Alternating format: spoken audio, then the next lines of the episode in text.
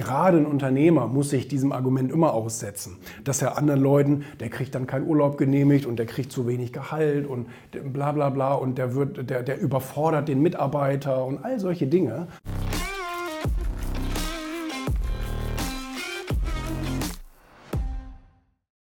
Wirft man dir auch Arroganz vor? Selbst sieht man sich ja in der Regel so nicht, aber. Ich sehe mich schon, ich, doch, ich sehe mich schon auch als arrogant. Muss ich auch gestehen, weil ähm, man muss jetzt gucken, okay, wie definiert man Arroganz? Also ich persönlich definiere das so ein bisschen, dass ich mich für etwas Besseres halte. und, ähm, und im Vergleich zu vielen äh, bestätige ich das auch. Also sehe ich wirklich so. Und ähm, das ist zwar nicht beliebt, wenn man so redet und äh, das kommt nicht gut an, aber ich, ich sage das lieber ehrlich, so wie es ist, so wie ich das sehe, dass ich, dass ich mich ähm, in, in, in vielen Vergleichen für was Besseres halte, aber auch für was Besseres Besseres. Also das heißt, ich sehe viele schlechte Menschen da draußen und, ähm, und denke, nee, so will ich nicht sein. Da, da, will ich wirklich, also ich will besser sein, ich will anders sein.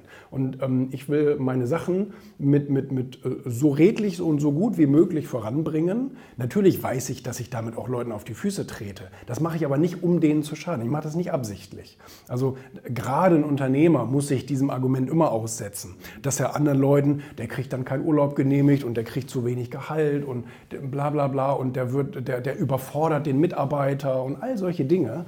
Ähm, oder oder Steu schreibt Steuern ab, wo jeder andere dann äh, das nicht kann, so Privatmann zum Beispiel. Nicht? Und das sind also Sachen, die muss man sich natürlich gefallen lassen, aber letztendlich, ähm, äh, letztendlich tut derjenige, äh, gerade ein Unternehmer zum Beispiel, ähm, mit seinem Egoismus natürlich gute Sachen. Also ne, das ist, ich glaube, das ist mittlerweile außer Frage, dass ohne Unternehmer wäre das Leben auch ziemlich langweilig und würde nicht viel passieren. Keiner könnte arbeiten gehen und so weiter. Aber ähm, es sind Begleiterscheinungen, ja, man tritt anderen Leuten auf die Füße, ja. Das macht man aber nicht, um denjenigen zu ärgern, sondern das ist leider eine Begleiterscheinung des Erfolges, das kann man so sagen.